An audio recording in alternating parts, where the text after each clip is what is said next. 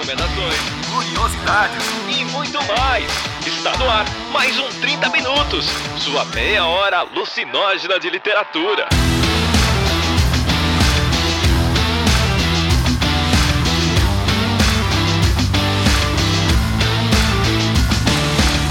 Esse é o 30 minutos. Não, eu acho que eu deveria refazer essa abertura. Eu acho que deveria ser tipo: Esse é o 30 minutos, sua meia hora. Um sinal de literatura subiu pela direita, cruzou na área e é gol! Porque nós estamos num 30 minutos sobre futebol e eu sou Vilto Reis e eu estou aqui com ela, a artilheira do nosso podcast. Aqui é o Mato nos Peito e eu cobro escanteio, cabeceio e faço tudo, é isso daí. A Romária desse podcast. Nossa, que coisa horrível. Péssimo, credo. Se quisesse me chamar de Luiz Fabiano, porque eu entre bater o pênalti e ajudar na briga, eu prefiro ajudar na briga, eu até prefiro. Bem, amigos, estamos aqui reunidos para essa conversa sobre futebol, já que estamos aqui, né, na sofrência de confinamento, né? Quem tem 5% de cognição funcionando, pelo menos, né? Acredita na necessidade do confinamento, estamos aqui cumprindo a nossa parte. E nós trouxemos o quê? A velha guarda. Trouxemos ele que é o quê? A mão de Deus desse podcast. Xingou de Maradona, não acredito. Nesse momento, você preferia estar no Brasil ou na Argentina? Valendo. Ah, tá. Ah. Gustavo Magnani, junto da Cecília, os únicos tricampeões mundiais do Brasil. É isso aí. É isso. Eu gosto de carteirada, entendeu? O único triexa, o único... é isso. E aqui é trabalho, meu filho. Tem uns bimundial que não é bem bimundial. Ah, Então a gente é tri garantido, tranquilo, tamo lá, tem filme de tudo, tem gol de todo mundo. três Libertadores, né? Ganhas mesmo, de verdade. Ah. Eu achei que o tema era futebol e literatura, mas tudo bem. É, É, na verdade, você esqueceu uma palavra. É tema é, é, futebol, ostentação e se der tempo, literatura. eu acho que esse podcast vai gerar um spin-off do 30 Minutos comentando futebol, tá ligado? Meu Mas Deus ok. do céu. Então tá, vocês já tiveram aí uma noção do que nós vamos falar, vai ter muita indicação aí sobre literatura sobre futebol. E é isso aí. Esse vai ser o nosso podcast de hoje. Aguardem aí, fiquem na torcida, porque nós vamos ver o que, que vai acontecer nesse programa.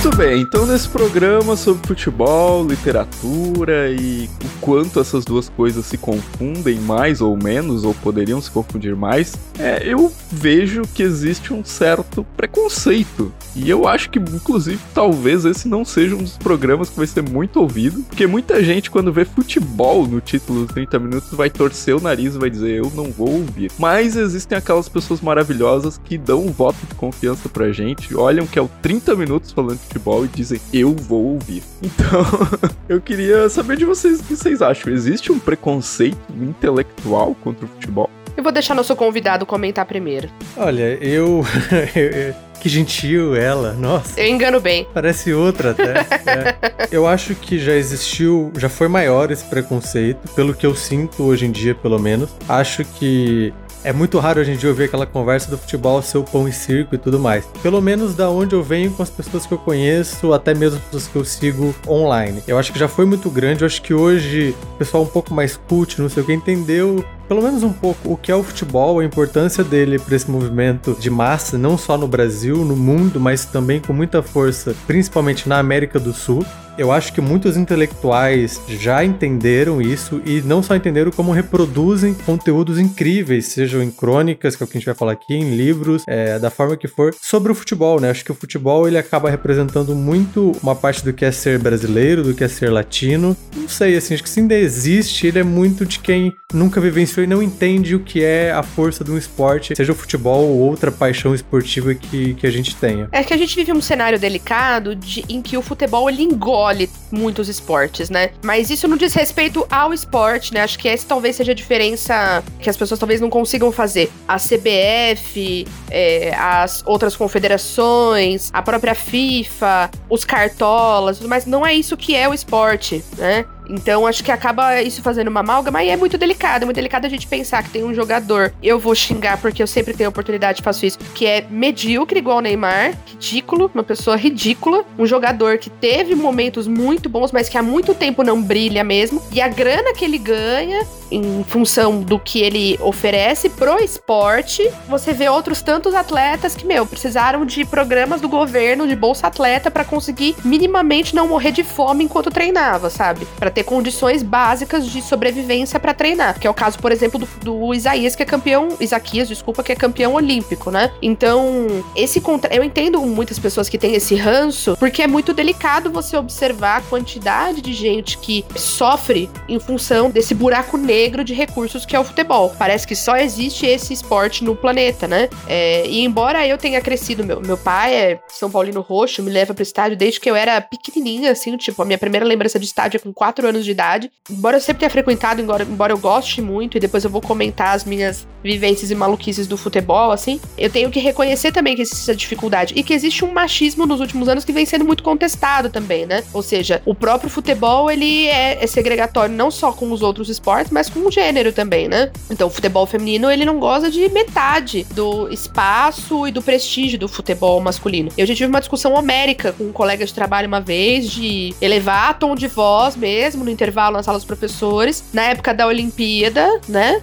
Do Rio, em que houve uma situação em que foi falado tipo: ah, mas também, né? essas mulheres, elas estão. Que as meninas estavam tomando um puta sufoco e tal. Ah, mas elas não sabem chutar a bola, francamente, também. Assistir jogo, né? Tipo, assistir jogo de mulher é ver mulher que não sabe nem chutar a bola. Aí eu falei assim: ah, quem sabe é você. Você que é o atleta. Você que é, inclusive, o juiz do bem e do mal, que decide até se uma jogadora de seleção brasileira chuta bem a bola ou não. É uma situação surreal, sabe? Então, o futebol ele tem esses aspectos muito complicados. E existe um outro aspecto da nossa história também, que é o quanto o futebol, né, ali na década ali de 60, 70, ele serviu como uma capa, né? Um, um grande pano quente que foi colocado sobre a situação política do país, né? É, acho que tudo que o Bolsonaro queria hoje era uma seleção que estivesse voando para ele poder se sustentar nisso de novo, assim, sabe? Porque existe uma, uma anestesia coletiva no futebol, assim. E assim, aí vem uma, a minha questão, mas o futebol, para mim, ele tem uma questão que ele oferece essa pausa. A hora que você tá no jogo, parece que realmente só aquilo existe. E só quem já viveu uma situação forte dessa, de envolvimento com o esporte, consegue entender o que eu tô falando. Quem já foi, por exemplo, não sei se você já tiveram essa experiência de ir num estádio lotado, já foi um estádio com 70 mil pessoas, num jogo duríssimo, que foi praticamente uma, uma final, assim, que foi um São Paulo e Fluminense, e deu 70 mil pessoas no Morumbi, e eu tava lá, e aí quando sai o gol e tudo mais, parece que o mundo é aquilo ali, o mundo é aquela nós ali do estádio, a hora que você tá lá, sabe? E essa pausa, ela também é necessária. Ela não pode virar uma anestesia geral, né? Mas eu acho que essa pausa, ela também é construtiva da, da vida, da cultura cultura. E aí tem esses outros todos os fatores, mas é aquilo, né? Talvez tenha um elemento nosso que é quando algo não tá dando certo na cultura brasileira, a gente quer extinguir o negócio, a gente não quer consertar. Ah, nossa, futebol, putz, as instituições são corruptas, os cartolas, a grana, etc. que a gente faz. Ah, o ideal seria que não existisse futebol. Porra, mano, não, entendeu? Calma, não é assim que funciona, sabe? Então eu acho que existe um elemento nosso ali que, que ignora isso, assim, sabe? Que a, o quanto ele é construtivo da nossa, da nossa cultura mesmo. E existe uma coisa também de ser muito bonito você falar, parece que você ganha 10 pontos de inteligência na hora que você fala que não gosta de futebol. Ai, não, eu não assisto futebol, tipo, sou muito superior a isso, né? Tem um aspecto também de, tipo, é, pegar historicamente o conhecimento sempre foi uma coisa muito elitizada, existia muito a cultura de, ah, o conhecimento é uma coisa sacra, então é reservado às elites. E o futebol meio que ficou com a massa, assim, né? Então existe, existiu esse contraste até que é, eu acho que intelectuais começaram a olhar para futebol e, e, aos poucos foram admitindo, e pessoas da massa também chegaram ao conhecimento e continuaram gostando de futebol, né? Viram que, nossa, eu não ganhei menos 3 em conhecimento na minha ficha porque eu gosto de futebol. é. É tipo isso.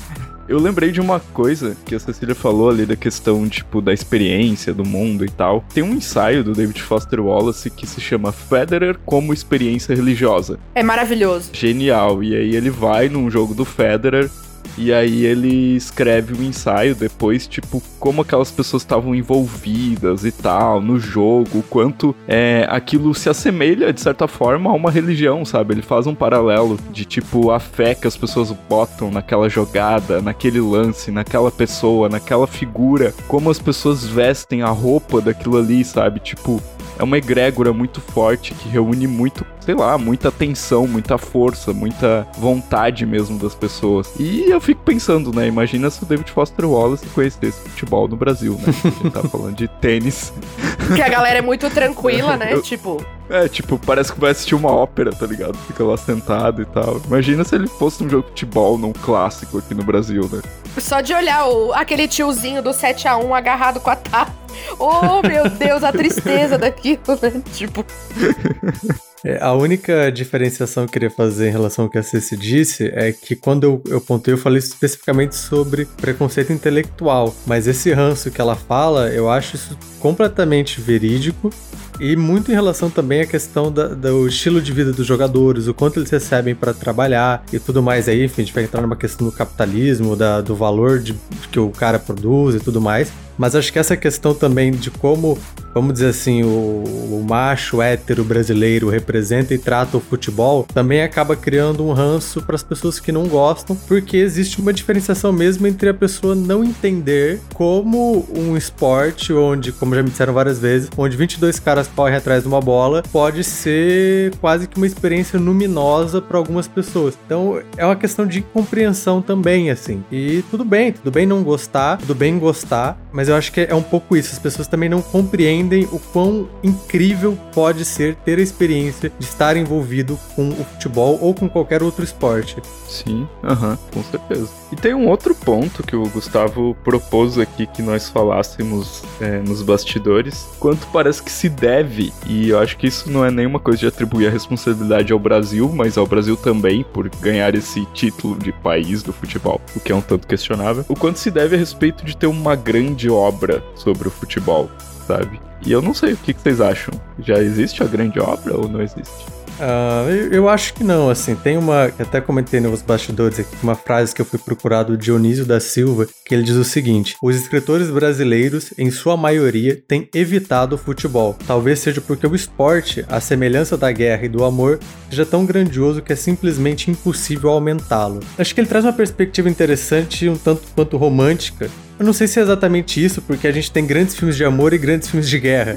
Então, por que a gente não teria grandes filmes É. de futebol? Mas é um pouco interessante de entender porque a gente, e a gente, mundo mesmo, nunca produziu grandes obras sobre o futebol. Claro que você tem algumas coisas que falam da temática, que são pano de fundo, ou até que abordam de uma forma mais profunda. Você tem, sei lá, no Brasil você tem o filme do Heleno, que é um, um ótimo filme. É, você teve a Aven- a Avenida Brasil, que é uma das grandes novelas, que o Tufão era um jogador de futebol e tinha um pano de fundo ali. Mas a gente não tem uma grande obra sobre um grande, uma- um grande personagem, um grande jogador, sobre um grande clube. Você tem obras paralelas, mas nada que resuma, sabe, que fala, ok, essa é a síntese do futebol. E eu acho que essa é uma questão da gente entender por que que, ah, mas é que o esporte é uma, é uma experiência muito impossível de retratar, mas a gente tem grandes filmes sobre futebol americano, a gente tem grandes filmes sobre basquete, a gente tem grandes séries sobre basquete, e a, a- Amazon Prime agora tem feito séries interessantes sobre futebol, de bastidores e tudo mais, é, inclusive sobre a, a Copa América, que o Brasil foi campeão, a última Copa América. Eu, eu não sei, assim, eu tenho um pouco de, de curiosidade de entender, até eu, como apaixonadíssimo por futebol desde criança, eu não tenho tanto interesse em assistir coisas biográficas, coisas, é, produções como as próprias, as próprias séries da Amazon que falam sobre futebol. Eu não sei exatamente se é porque a gente, quando vai assistir, procura a mesma experiência que ia ter ao assistir uma partida de futebol e não encontra. Não sei.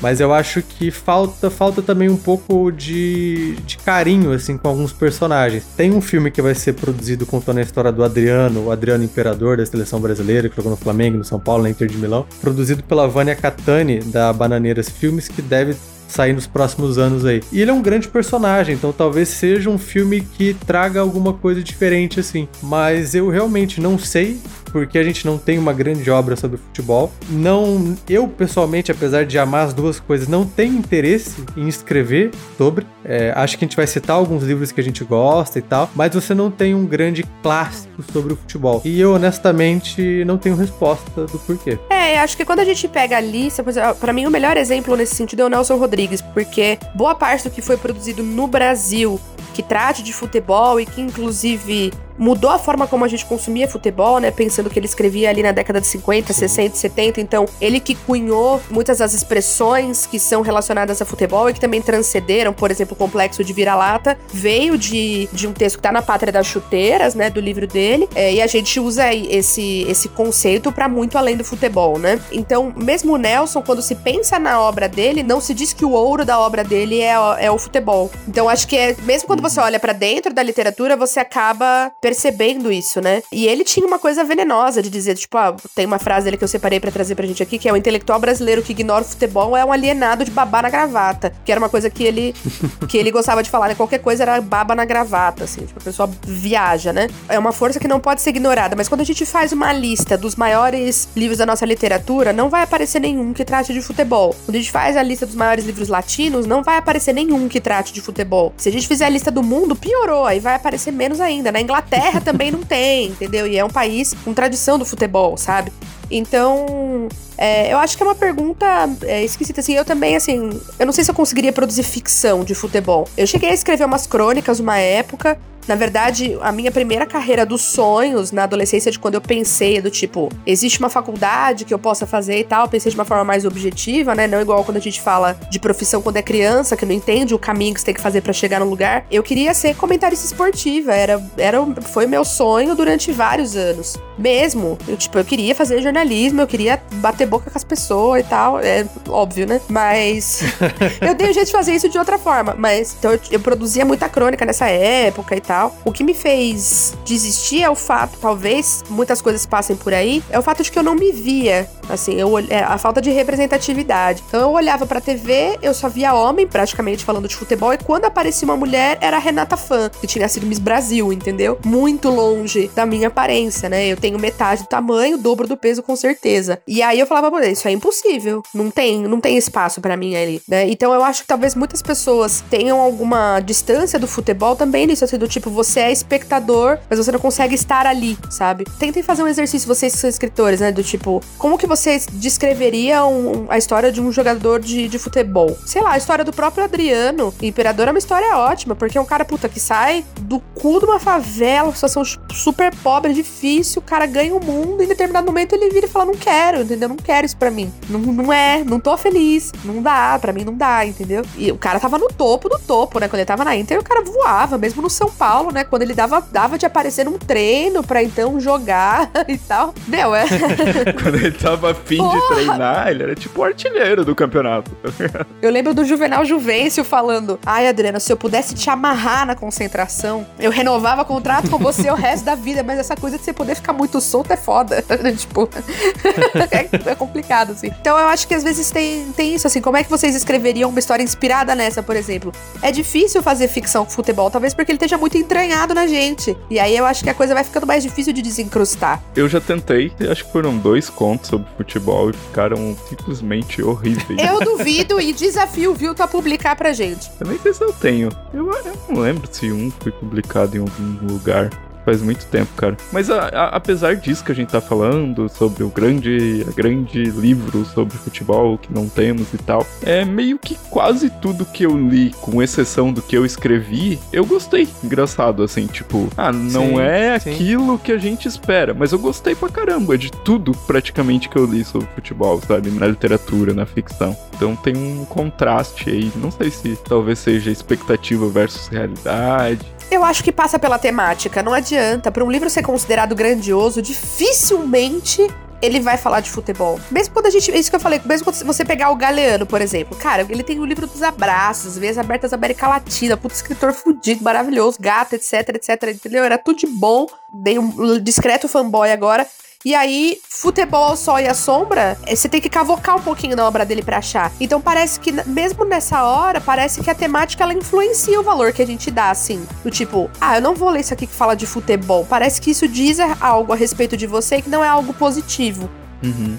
Então, mas eu acho que além da gente ter, digamos, uma grande obra, a gente não tem no Brasil e possivelmente nem no mundo, com exceção de um filme de uns 10 anos atrás, aquele Gol, que teve Gol 1, Gol 2 e Gol 3, é, a gente Nossa, não tem nem horrível. sucessos é horrível, mas fez, fez um barulho. É horrível, é... odiei cinco estrelas. Ah. Não, é horrível. mas tá lá, ele fez sucesso. Não é nem a gente não ter um livro ou um filme ou alguma obra clássica, a gente não tem nem sucessos comerciais. Uhum. Se a gente pegar livros clássicos norte-americanos, também não vai entrar nada, provavelmente nada que tenha basquete, futebol americano, beisebol mas você tem sucessos comerciais muito bons que envolvem o esporte. E aqui e no mundo, praticamente, a gente não tem nem sucessos comerciais que envolvam o futebol. Nossa, eu, eu tinha assistido o, filme. Não, acho que um dos filmes do Gol, só não lembrava mesmo. Eu acho que eu tinha deletado da minha.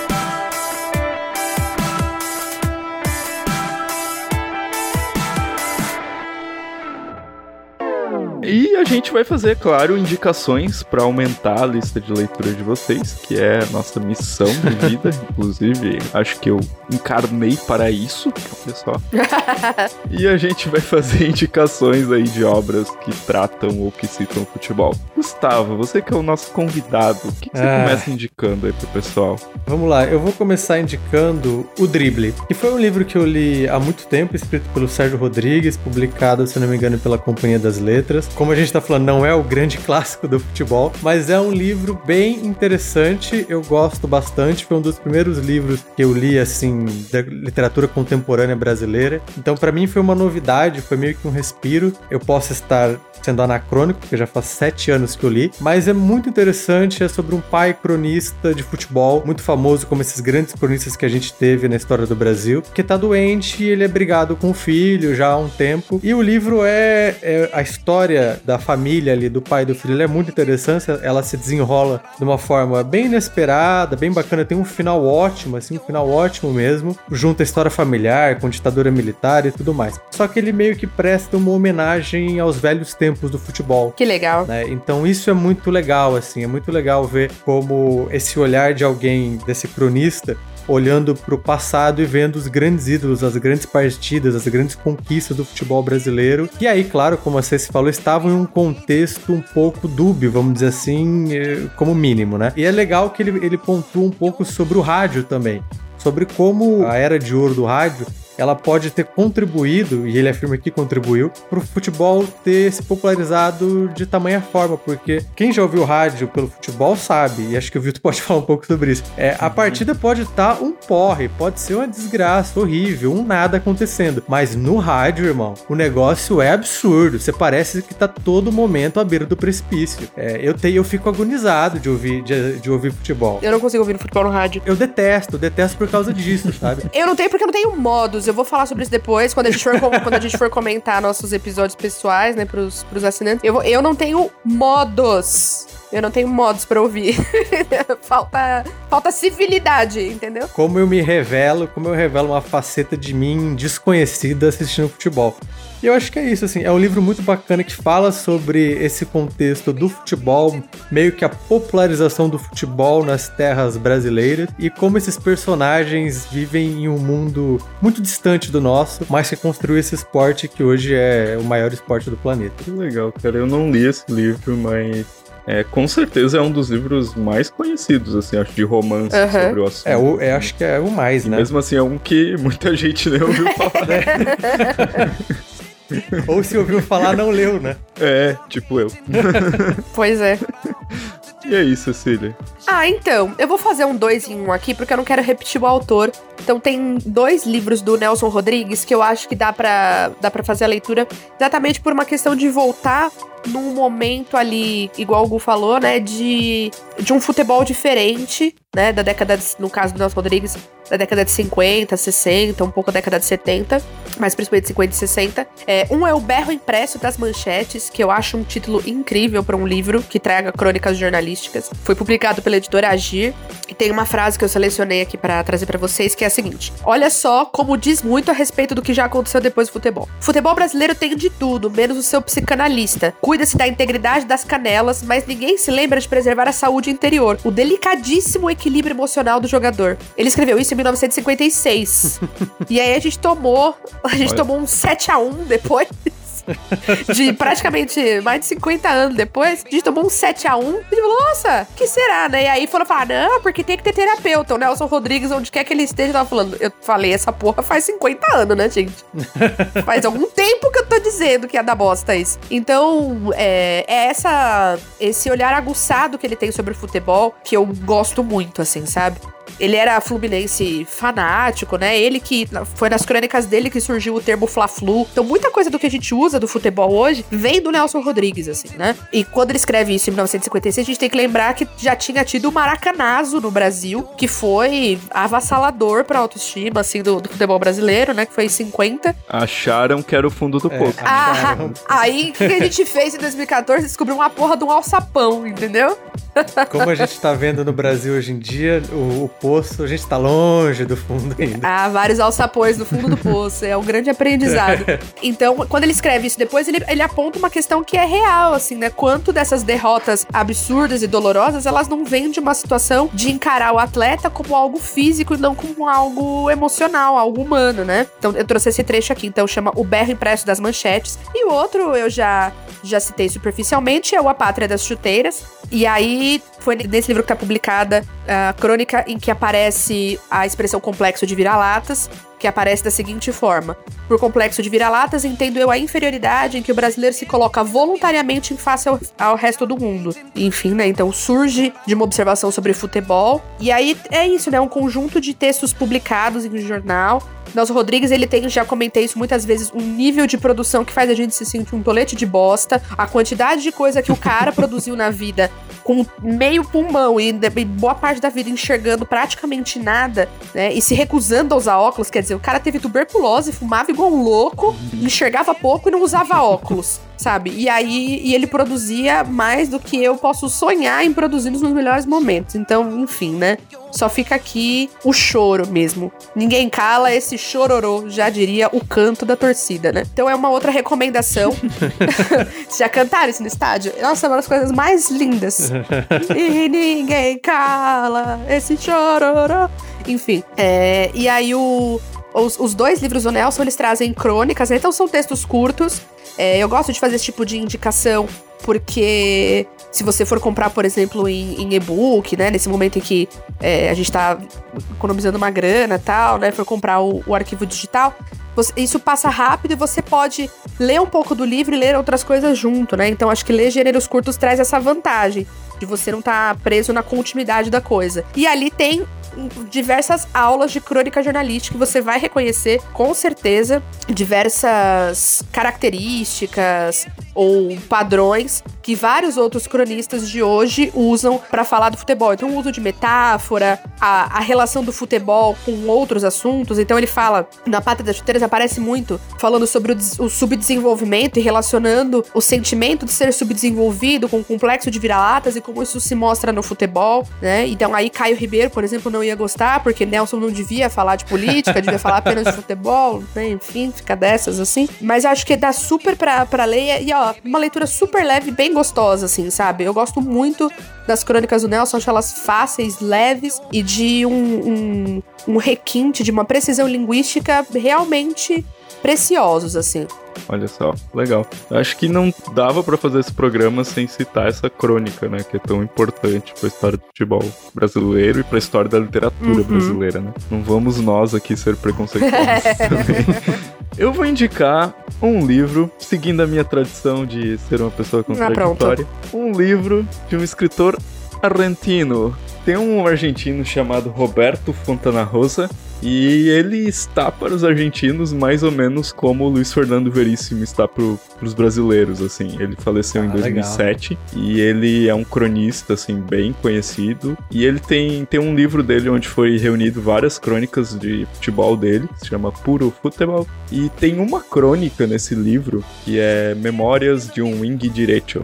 E, tipo, é, eu achei muito genial. E a história dessa crônica, que eu cheguei até ela, foi depois de ter ido no cinema, na única vez que eu fui na Argentina. E a gente ficou discutindo em portunhol com a guria que vendia os tickets. E aí a gente tentando explicar pra ela que a gente queria ver um filme argentino. E ela tentando vender pra nós Mi, Mi Malvadone favorito. E aí até que a gente chegou no filme chamado Metegol, que era uma animação argentina. E no Brasil saiu com o belíssimo título Um Time Show de Bola. Nossa, uau. Ah. É, uau. E aí tá, a gente assistiu o filme, assim, foi mó legal, é uma ótima animação, e depois eu fui atrás da crônica. E a crônica tem o, o narrador da crônica, ele é um boneco de pimbolim, ou totó, dependendo da região do Brasil onde vocês vivem. É aquele futebol de boneco de mesa, sabe? Uhum. Então, e o narrador é o atacante do time de Pibolim. E ele é muito debochado, assim. Tem uma parte que ele fala assim: Ah, eu fiz 20. Eu fiz mais de 6 mil gols em 20 anos. Eu só. Depois vem me falar de Pelé. E arma um tanto escândalo porque o Maradona faz 100. 100 eu faço em uma temporada. e é muito engraçado, assim. E no final das contas, né, é uma história argentina, então tem que ter uma tristeza, assim, meio bucólica, né? Então também fala de um bar que tá sendo desmontado, é, onde tem essa mesa de pibolim, assim, e o quanto que as pessoas estão perdendo porque ninguém mais vai jogar pibolim, porque as pessoas preferem se entreter de outras formas, assim. Então é bem nostálgico, é bem legal. Tem uma outra crônica nesse livro, onde tem uma partida do New Old Boys contra o Rosário Central, e a crônica é o narrador de rádio, assim, contando a, par a partida. E aí no meio da crônica tem umas intromissões, assim, de um cara que tá lá na União Soviética, outro cara que tá nos Estados Unidos. Eles começam a debater política no meio do jogo de futebol, no meio da narração. Caio Ribeiro não gosta disso. E aí acaba o jogo e ninguém sabe mais o resultado, porque os caras, tipo, começaram a discutir isso e caiu a transmissão, assim. Então tem Olha, umas crônicas bem legais, assim, muito criativas e eu recomendo bastante.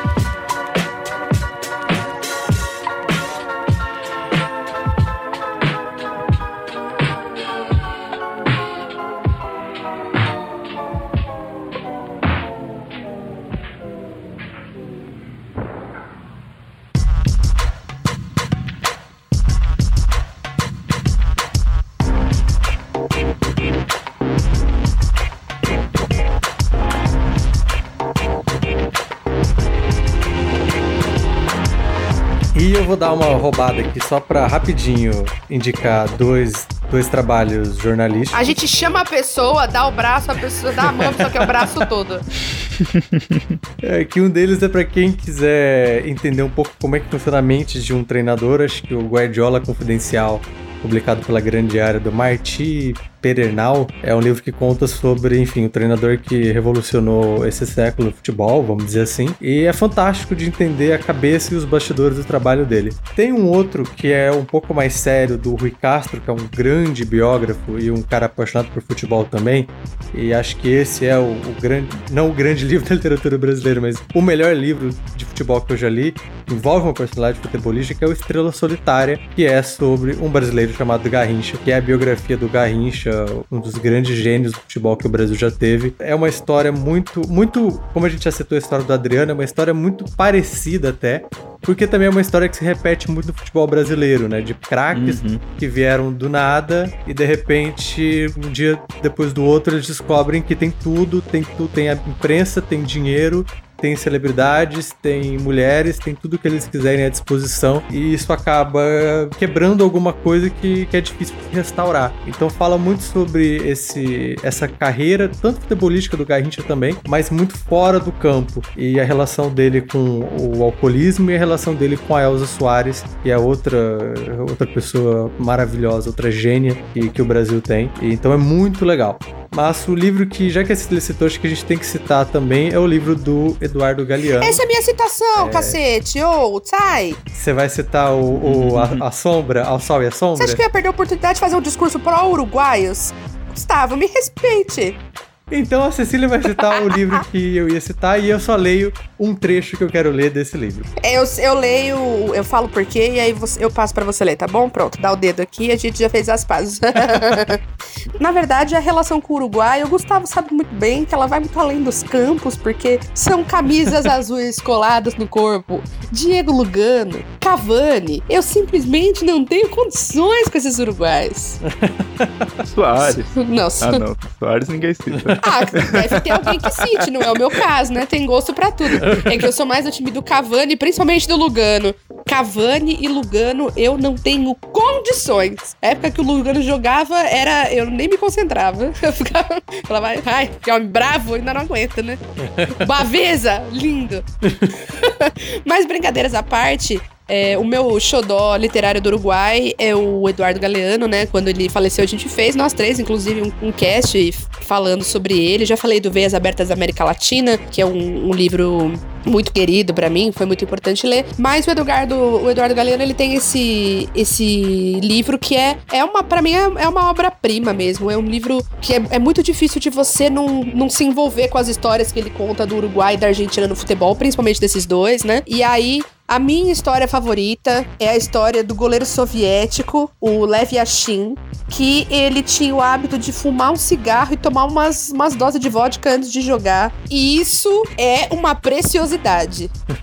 É maravilhoso. Então é, é, E assim, o Galeno tem, tem uma prosa muito. Diferente do Nelson, que é muito objetivo, muito ácido. O Galeno ele tem uma coisa que é sentimental mesmo, assim, né? É, então é muito, muito gostoso de ler essa coisa quase romântica do esporte mesmo, né? Um envolvimento de amor ali mesmo, né? Essa relação um, de um sentimento romântico explorado ali. Então aí ele vai falando também, tem elementos que tratam, né? De como era um esporte de elite e como demora pra galera menos favorecida conseguir entrar é, faz uma crítica a essa transformação que a gente citou, né? Do futebol ter se tornado os salários exorbitantes e tal, e menos uma coisa de gente apaixonada, assim, né? Então ele, ele assume essa coisa mais saudosista, assim, do tipo, olha, era melhor sim, as pessoas jogavam muito mais por amor do que pensando em pensando na grana, e elas faziam muito menos, assim, cagadas e se vendiam muito menos em função desse amor que elas que elas sentiam, assim. É, ele fala, inclusive, da mudança tática, né? Do quanto o crescimento das estratégias defensivas e retranqueiras tem a ver com isso, assim. É, a falta de risco, que o futebol, quando ele era, um, ele era jogado com o sentimento e com, esse, com essa paixão, ele era um esporte de risco. Então você tinha uns placares tipo 8 a 2 foda-se, vamos lá.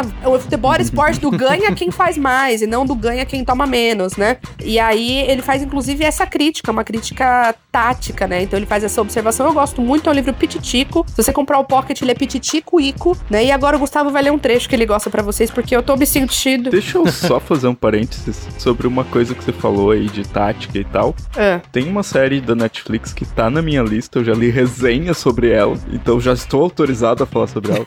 Não é brincadeira. É, né, que se chama The English Game. Sei, tá? sei. E conta justamente essa questão tática, né? O começo do futebol, 1870. E uma das coisas que fala é que, tipo assim, é, o futebol era uma coisa disputada pelas classes Isso. de elite na Inglaterra. E aí, quando os operários montaram um time, eles, tipo, demoraram, ok, conseguir ganhar do pessoal da elite, mas eles ganharam porque a tática deles era o toque de bola, enquanto o pessoal da elite jogava no chutão. Então, basicamente, futebol sul-americano é o futebol do pobre, cara. É o futebol do toque de bola, do operário, do coletividade, entendeu? E é o futebol do jeitinho, um pouco. No jeitinho, não no sentido do jeitinho de. do jeitinho brasileiro, como a gente diz, mas jeitinho do tipo, a melhorar a precisão da coisa e olhar assim achar um espaço onde não tem. De criar um drible do tipo, esse cara tá com as pernas abertas aqui, vou passar a bola no meio das pernas dele. Ele vai ver só uma coisa. Entendeu? É, é essa, esse joguete, assim, sabe? E a história dos times operários é absolutamente fantástica, né? Tem muitas pessoas da academia que fazem estudos sobre essas questões dos, dos times que são ligados aos operários e da força que isso representa até pro, pro crescimento da, da consciência de classe daquelas pessoas. De encontrarem no clube uma unidade que represente o que elas são. Uhum.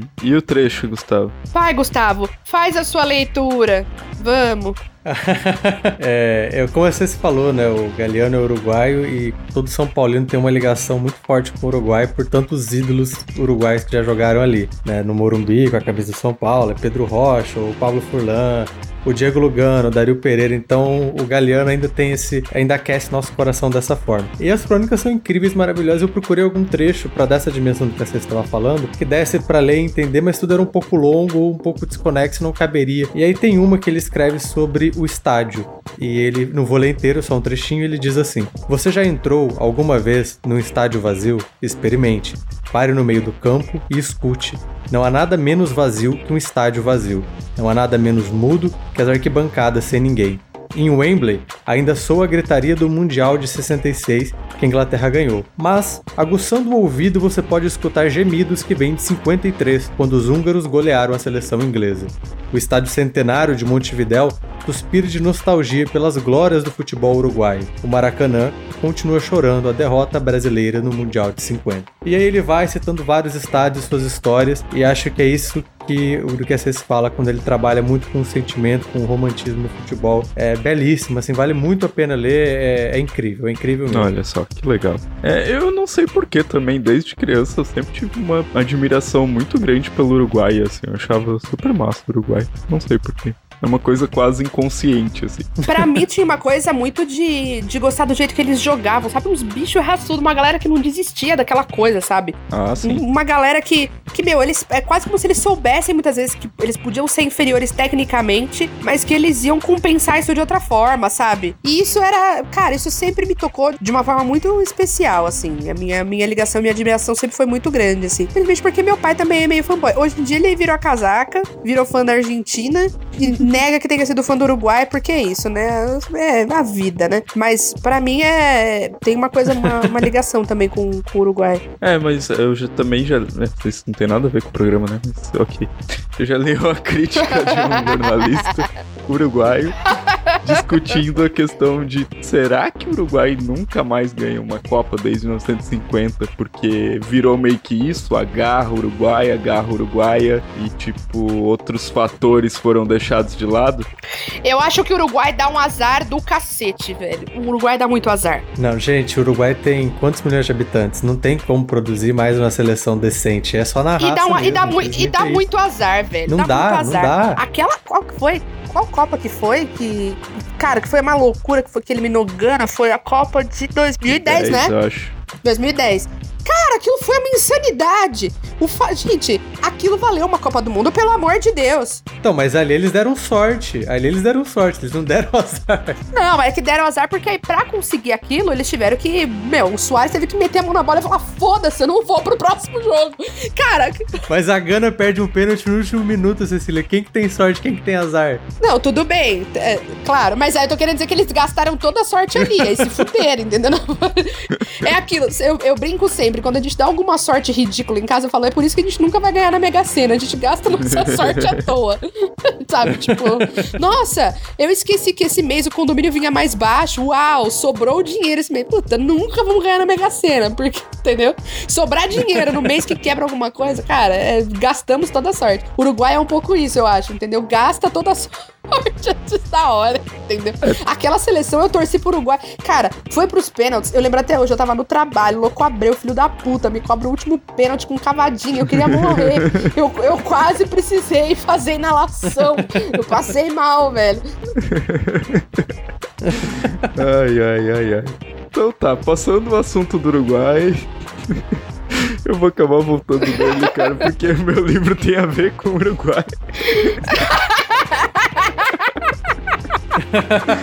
Olha só, eu vou indicar o livro Uma História de Futebol, de José Roberto Toreiro, um livro infantil, tá? Indicado ali pra 5, 6, 7, 8 anos de idade. A pessoa vira pai, né? Ela começa a indicar livro infantil. Né? Não, mas porque eu li esse livro quando era criança e eu lembro, cara, eu lembro de muitos detalhes da história, assim, absurdamente, sabe? Naquela época eu tinha memória. Isso era assustador.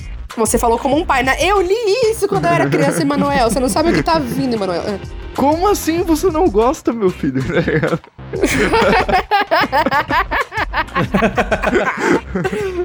você tem que gostar. Ai, ai, ai. Então, o que que, do que, que trata esse livro do José Roberto Toreiro? Ele conta é, a história de um menino chamado Zusa que vai participar de um campeonato de futebol na escola, assim. E só que ele tem um cara que joga no time dele que se chama Dico. E que na verdade o nome do Dico, que também é criança, é Edson Arantes do Nascimento. Então a história se passa em 1950, tá? Justamente no ano que o Brasil perde a Copa. E eles estão disputando esse campeonato de futebol na escola. E o Zusa é muito ruim talvez por isso seja me ter, tenha me identificado quando criança. E aí tá, vai rolando e tal a história. E tem um momento muito legal, assim, que eu gostaria muito até hoje. A criança viu, tu gostaria até hoje que realmente tivesse acontecido isso. Quando eu, eles se reúnem na casa lá de o pai de um dos meninos para ouvir a final da Copa do Mundo 50 e o Brasil perde. E aí o Dico vira pra galera, assim, tá todo mundo num clima muito triste e o Dico, que é o Pelé, é, fala pra todo mundo: Não, não esquenta não, gente. Eu vou trazer um dia essa taça pro Brasil. Não, não se preocupem. E aí, tipo, essa, essa ligação de ficção e realidade que é muito legal. E a história em si, cara, ok, foi para uma criança, né? Mas ela foi muito envolvente, assim. E eu acho que o livro funciona muito bem pro público. E eu super indico esse livro. Eu fico até emocionado de lembrar desse livro. Ah, meu Deus do céu. Ah. Virou pai, agora chora. Ai, meu Deus, esse livro que eu li quando criança. Ai, Viltinho, Viltinho.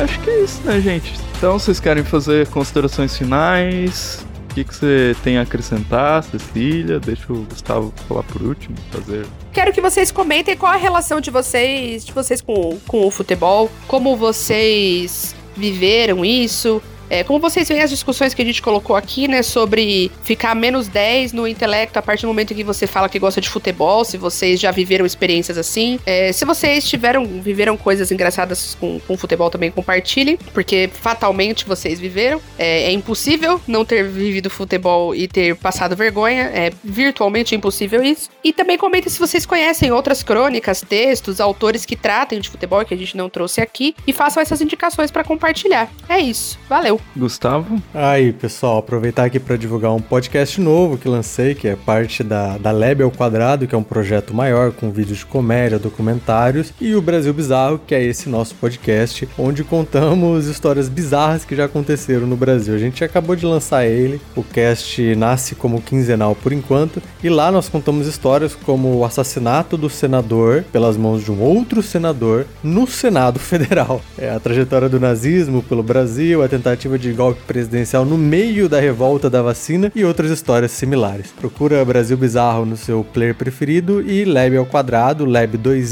no Facebook e no YouTube. Bom, é isso, eu adorei participar, acho que futebol é uma coisa que eu sou apaixonado desde muito criança, que vem de família, acho que todos, a grande maioria, né, tem uma relação muito forte com o futebol por causa do pai, da mãe, do avô, da avó, do tio. Então, para mim, sempre foi muito parte da minha vida, parte de quem eu sou de toda não toda quarta, porque às vezes jogo é na quinta, no sábado, mas né, para ficar assim, quarta e domingo tem jogo e aquele horário é o jogo e todo o resto do calendário se resolve ao entorno do futebol. Então você tem jogo às 4 horas da tarde, então eu, eu vou ter que. O que eu vou fazer, não sei, mas vai ser depois desse horário. Inclusive festas de aniversário. Gravação é, de podcast. for, não importa. Se vocês não tinham ideia do que era quando a gente precisava gravar e tinha futebol. Esse menino, esse menino ficava puto da vida. É, exatamente. Porque não tem, tudo é o entorno do, do futebol, então desde muito pequeno até hoje. E acaba com essa falta, a gente acaba ficando meio assim. né? Meu avô, é, rapidinho, meu avô é super apaixonado, assiste o jogo até da Série A3 do Paulista e pensa num bichinho que tá sofrendo assim com a pandemia, que fica murcho, não tem o que fazer. Ô, pecado! Futebol é uma grande paixão e antes até da literatura. Olha só. Polêmico, hein? Polêmico, hein? O Gustavo vem, lança essa e fala tchau, né? Tipo, foda-se. Vocês que se virem aí com o que eu acabei de falar. Então é isso, minha gente. Se vocês quiserem, olha só, quebrando regras, se vocês quiserem assistir uma série muito divertida sobre futebol no Netflix, tem Clube de Cuervos.